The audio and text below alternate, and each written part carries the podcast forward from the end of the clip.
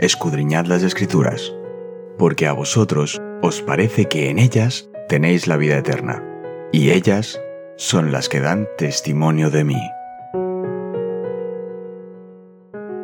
Es momento de nuestro encuentro con Cristo.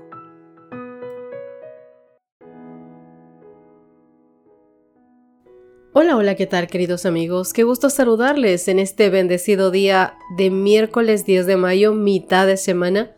El Señor nos brinda su bendición, su misericordia a través de este hermoso regalo de 24 horas en el que tú y yo podremos hacer muchísimas cosas y triunfar, sobre todo, si estamos aferrados de la mano de Dios. Continuando con nuestro estudio de esta semana, hoy el título es Evangelio, Juicio y Creación. Nuestro texto base de esta semana, vamos a repasarlo. Apocalipsis capítulo 4, verso 11, decía, Señor y Dios, digno eres de recibir gloria, honra y poder, porque tú creaste todas las cosas y por tu voluntad fueron creadas y existen. Queridos amigos, queridos amigos, fijaros en el mensaje del primer ángel. Evangelio eterno, hora del juicio, adoren al Creador, observen, queridos amigos, cuán estrechamente están relacionadas estas ideas. Cuando estemos delante de nuestro Creador en el juicio, únicamente el Evangelio es lo que nos da alguna esperanza. Romanos capítulo 8 verso 1 dice, Pero ahora ninguna condenación hay para los que están en Cristo Jesús, los que no andan según la carne, sino según el Espíritu. Ninguna condenación ahora, sin duda alguna, tampoco en el juicio. El mensaje de Dios como creador es sumamente crucial para presentar la verdad, especialmente cuando la evolución, aunque se disfrace de cristiana, amenaza con destruir todo el fundamento de la fe cristiana.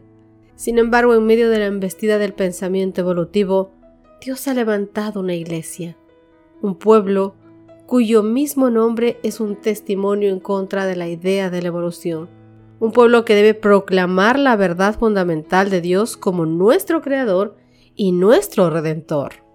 Vamos a ver qué nos dicen los siguientes textos acerca de Jesús como Creador y Redentor.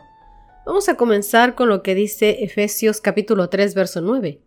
Y de aclarar a todos cuál sea la dispensación del ministerio escondido desde los siglos en Dios, que creó todas las cosas Colosenses capítulo 1 versos 13 al 17, el cual nos ha librado de la potestad de las tinieblas y trasladado al reino de su amado Hijo, en quien tenemos redención por su sangre, el perdón de pecados.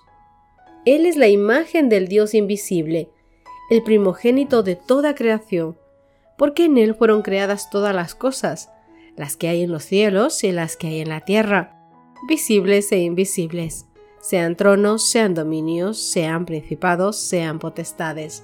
Todo fue creado por medio de Él y para Él. Y Él es antes de todas las cosas, y todas las cosas en Él subsisten. Apocalipsis capítulo 4, verso 11. Señor, digno eres de recibir la gloria y la honra y el poder, porque tú creaste todas las cosas, y por tu voluntad existen y fueron creadas. Por último, veamos lo que nos dice Romanos capítulo 5 versos 17 al 19. Si pues por la transgresión de uno solo reinó la muerte, mucho más reinará en vida por uno solo, Jesucristo, los que reciben la abundancia de la gracia y del don de la justicia. Así que como por la transgresión de uno vino la condenación a todos los hombres, de la misma manera por la justicia de uno vino a todos los hombres la justificación de vida. Porque así como por la desobediencia de un hombre los muchos fueron constituidos pecadores, así también por la obediencia de uno los muchos serán constituidos justos. Fíjate cuán estrechamente ligado está Jesús como Creador a Jesús como Redentor. Desde el momento en que se menoscaba su papel como Creador, como inevitablemente ocurre con el tema de la evolución, su papel como redentor también se pone en tela de juicio. Jesús viene a redimirnos del pecado, de la muerte, del sufrimiento y de la violencia. Cuando el pecado, la muerte, el sufrimiento y la violencia son, según enseña la evolución, los mismos medios por los cuales existe nuestro mundo. Dios nos redime del mismo proceso que Él utilizó para crearnos en el principio. Esta es una mentira muy peligrosa. Y lo peor es que la evolución se burla de la idea misma de la muerte de Jesús en la cruz. ¿Por qué? Pablo en Romanos capítulo 5 versos 17 al 19 vincula inseparablemente la introducción del pecado por medio de Adán a la muerte de Jesús. Hay un vínculo directo entonces entre Adán y Jesús. Sin embargo, mis queridos amigos, en cualquier modelo evolutivo, ningún Adán sin pecado podría haber introducido la muerte, porque la muerte, millones de años de muerte, en principio era supuestamente la fuerza y el poder que se necesitaban para crear a Adán. Es ilógico. Por lo tanto, desde el primer momento la evolución destruye totalmente el fundamento bíblico de la cruz. En contraste, nosotros los cristianos, al llamar a un mundo a adorar a Cristo, al Creador, damos un testimonio viviente en contra de este error llamado evolución. Queridos amigos, al paso que la palabra de Dios habla de la humanidad de Cristo cuando estuvo en esta tierra, también habla decididamente de su preexistencia. El Verbo existía como un ser divino, como el Hijo eterno de Dios, en unión y unidad con su Padre. Desde la eternidad era el mediador del pacto, aquel en quien todas las naciones de la tierra, tanto judíos como gentiles, habían de ser benditas si lo aceptaban. El mundo fue hecho por él y sin Él nada de lo que ha sido hecho fue hecho, dice Juan 1.3. Si Cristo, queridos amigos, hizo todas las cosas y existió antes de todas las cosas, las palabras pronunciadas acerca de esto son tan decisivas que nadie debe quedar en la duda. Cristo era esencialmente Dios en el sentido más elevado. Era con Dios desde toda la eternidad. Dios sobre todo, bendito para siempre. El Señor Jesucristo, el Divino Hijo de Dios, existió desde la eternidad como una persona distinta y sin embargo era uno con el Padre. Era la excelsa gloria del cielo, era el comandante de las inteligencias celestiales y el homenaje de adoración de los ángeles era recibido por él, con todo derecho. El Redentor del mundo, mis queridos amigos, pasó por el mismo terreno por donde Adán cayó por haber desobedecido la ley expresa de Jehová. Y el unigénito Hijo de Dios vino a nuestro mundo como un hombre, para revelar al mundo que los seres humanos podían guardar la ley de Dios. Aferrados de la mano del Señor, podían haber sido perfectos. El Hijo de Dios se coloca en el lugar del pecador y camina por el mismo terreno donde Adán pecó, con la diferencia de que Jesús el Hijo de Dios, soportó la tentación en el desierto, que era cien veces más fuerte de lo que alguna vez tendría que soportar la raza humana. Jesús resistió todas las tentaciones de Satanás, de la misma manera en que cualquier alma tentada puede resistir, remitiéndolo al registro inspirado y diciéndole claramente, escrito está. De ahí a que es un beneficio, un tesoro y no solamente eso, sino tu defensa como la espada contra los dardos de Satanás, que tú tengas tus momentos de estudio bíblico. Cristo venció como hombre las tentaciones. Cada hombre puede vencer como Cristo venció. Él se humilló a sí mismo por nosotros. Fue tentado en todo punto así como nosotros.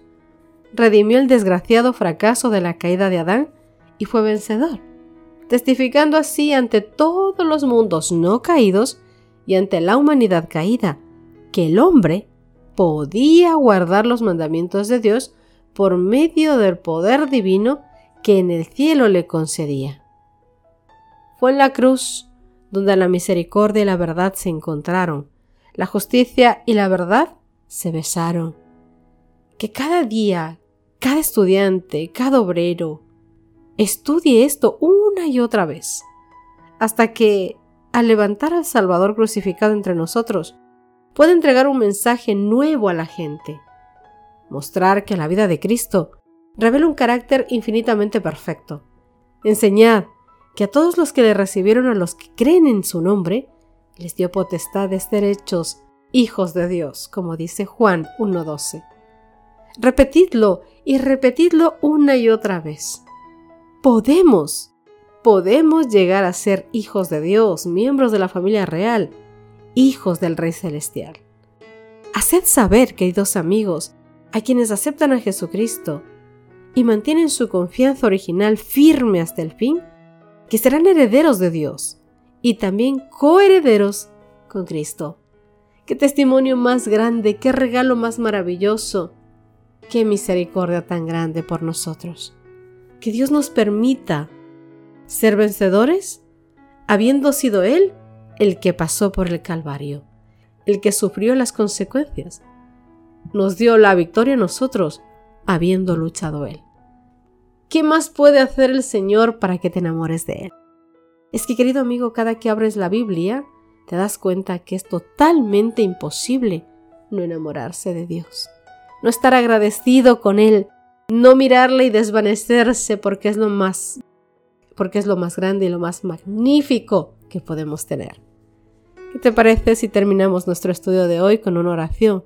Sobre todo dándole gracias a nuestro Señor por ser eso, nuestro Dios, nuestro Señor, nuestro Salvador, nuestro abogado, nuestro intercesor, nuestro todo. Ora conmigo. Papito Dios que estás en los cielos, te damos gracias Padre Santo por tu misericordia, por tu amor, por tu majestad, porque velas por cada uno de nosotros.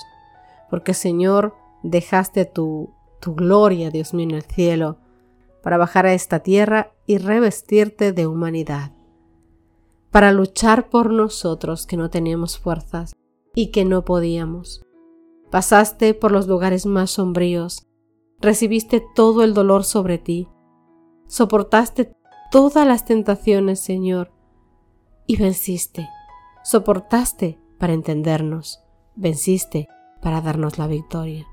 Señor, no lo merecemos, pero aún así tú luchaste y sigues luchando, intercediendo por nosotros, incluso hasta el último momento, por aquellos que ni siquiera pensaran en entregarte su corazón. Y aún por ellos también sufriste, y aún por ellos te humillaste, y aún también por ellos porque los amas, porque nos amas a todos sin merecerlo, Señor. Gracias, Papá Dios, por tu amor y por tu misericordia. Gracias, Señor, en el dulce nombre de Cristo Jesús. Amén y amén. Gracias por acompañarnos. Te recordamos que nos encontramos en redes sociales. Estamos en Facebook, Twitter e Instagram como Ministerio Evangelike. También puedes visitar nuestro sitio web www.evangelike.com.